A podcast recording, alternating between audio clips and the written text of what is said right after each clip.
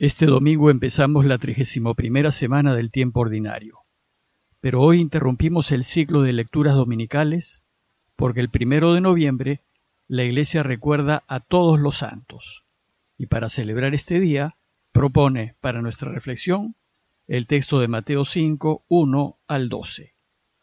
Se los leo. En aquel tiempo, al ver Jesús el gentío, subió a la montaña, se sentó, y se acercaron sus discípulos y él se puso a hablar enseñándoles. Dichosos los pobres en el espíritu, porque de ellos es el reino de los cielos. Dichosos los que lloran, porque ellos serán consolados. Dichosos los sufridos, porque ellos heredarán la tierra. Dichosos los que tienen hambre y sed de justicia, porque ellos quedarán saciados. Dichosos los misericordiosos, porque ellos alcanzarán misericordia. Dichosos los limpios de corazón, porque ellos verán a Dios. Dichosos los que trabajan por la paz, porque ellos se llamarán hijos de Dios. Dichosos los perseguidos por causa de la justicia, porque de ellos es el reino de los cielos. Dichosos ustedes, cuando los insulten y los persigan y los calumnien, de cualquier modo por mi causa. Estén alegres y contentos, porque su recompensa será grande en el cielo. El día de hoy, en esta fiesta de todos los santos, celebramos tanto a los canonizados o reconocidos por la Iglesia como santos, como a tantos otros hombres y mujeres que han pasado desapercibidos, pero a que han vivido sus vidas en total integridad. Por lo general tenemos una imagen distorsionada de lo que es un santo, y frecuentemente pensamos que es como aparecen en las estampitas, personas con caras angelicales y ojos volteados hacia arriba, incapaces de matar una mosca, más bien cucufatas, desconectadas del mundo, y como si no hiciesen otra cosa que andar metidas en la iglesia todo el tiempo de rodillas rezando el día entero. Es decir, los pintan como si no fuesen hombres y mujeres normales. Esta es una imagen totalmente distorsionada de lo que es verdaderamente un santo. La verdad es que si el santo fuese así, a mí ciertamente no me atrae mucho ser santo. Felizmente el santo es un hombre y una mujer completamente normales, cuyo único deseo en la vida es estar con Dios y volver a Dios, porque se ha dado cuenta de que solo en Él está la verdadera felicidad. Es decir, es alguien que lo ha descubierto y se ha sentido tan querido y amado por Él, que ha decidido vivir solo para Él y mostrarle su gratitud haciendo solo lo que Él quiere.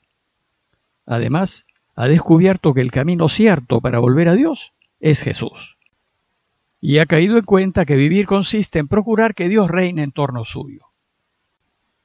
Santo es aquella persona que ha decidido vivir como vio Jesús y hacer como hizo Jesús.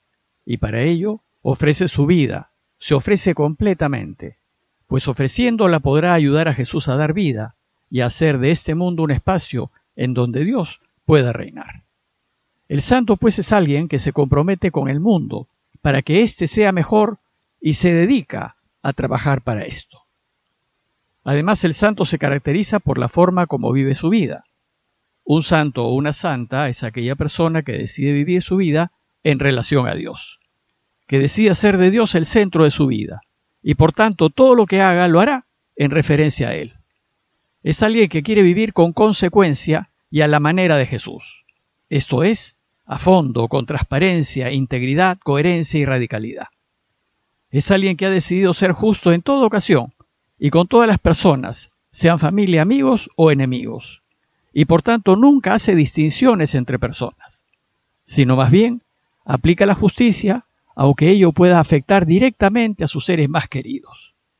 Santo es alguien que ha decidido estar siempre del lado de la verdad y nunca mentir, ni siquiera pequeñas mentiras o mentiras piadosas, sino que más bien lo dice todo tal como es, con total transparencia y claridad.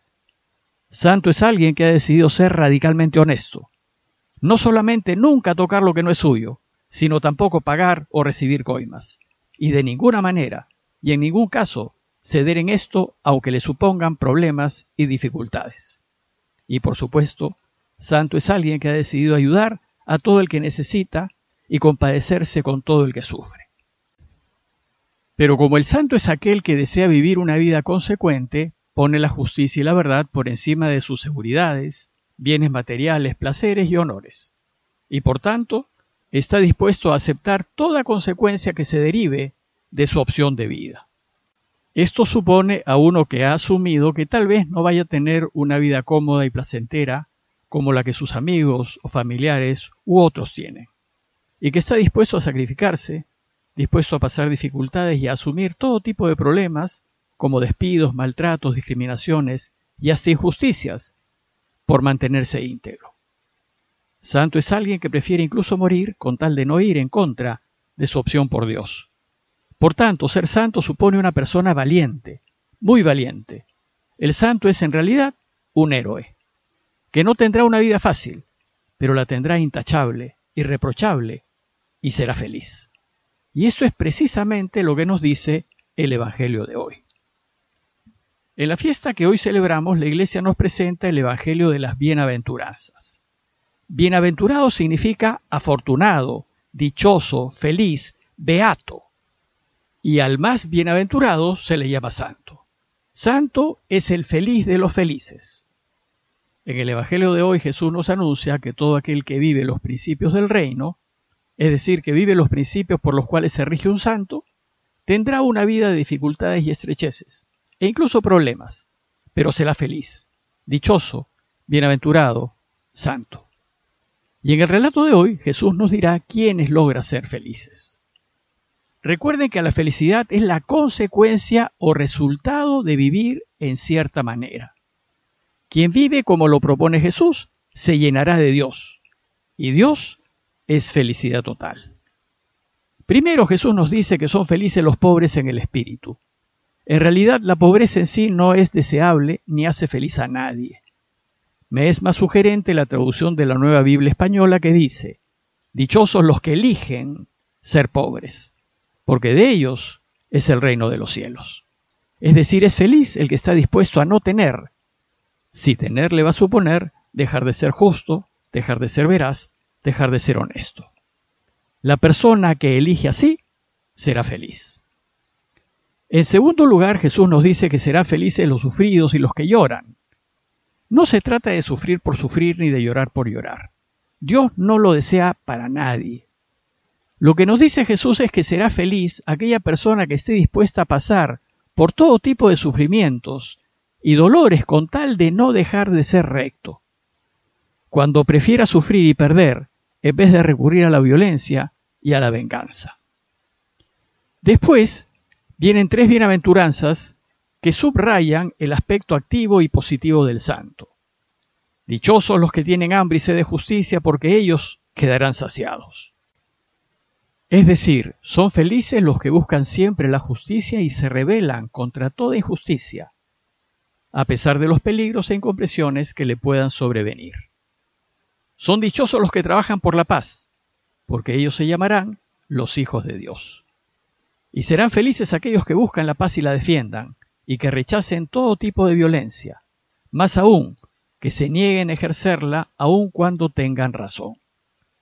Y evidentemente serán felices aquellos misericordiosos que se conmueven con los que sufren y pasan necesidades y hacen algo para poder ayudar. Finalmente, en las últimas dos bienaventuranzas, Jesús nos dice que serán felices quienes vivan de esta manera y estén dispuestos a sufrir las consecuencias de su elección. Dichosos los perseguidos por causa de la justicia, porque de ellos es el reino de los cielos. Y dichosos ustedes, cuando los insulten y los persigan y los calumnien de cualquier modo por mi causa. Bueno, pues esto solo se entiende si se lee la persecución como consecuencia de la opción de mantener una vida íntegra. La palabra persecución hay que entenderla también en sentido amplio. Por ejemplo, es perseguido quien esté dispuesto a perder una promoción, un ascenso o incluso su trabajo por mantenerse honesto.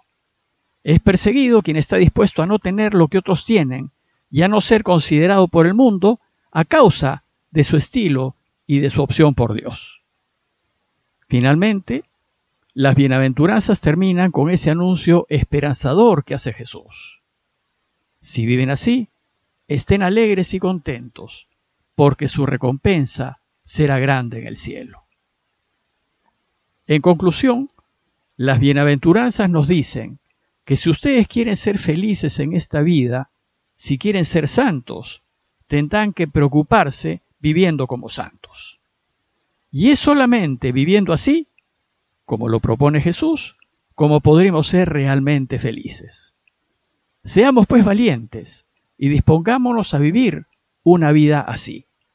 Pongámonos siempre del lado de lo que es correcto, de lo que es justo, de lo que es verdadero, aunque sea difícil y aunque perdamos, pues si lo hacemos así, Dios nos hará felices.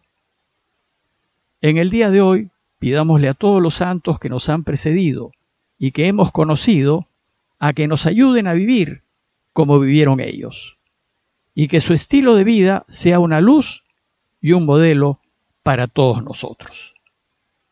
Parroquia de Fátima, Miraflores, Lima.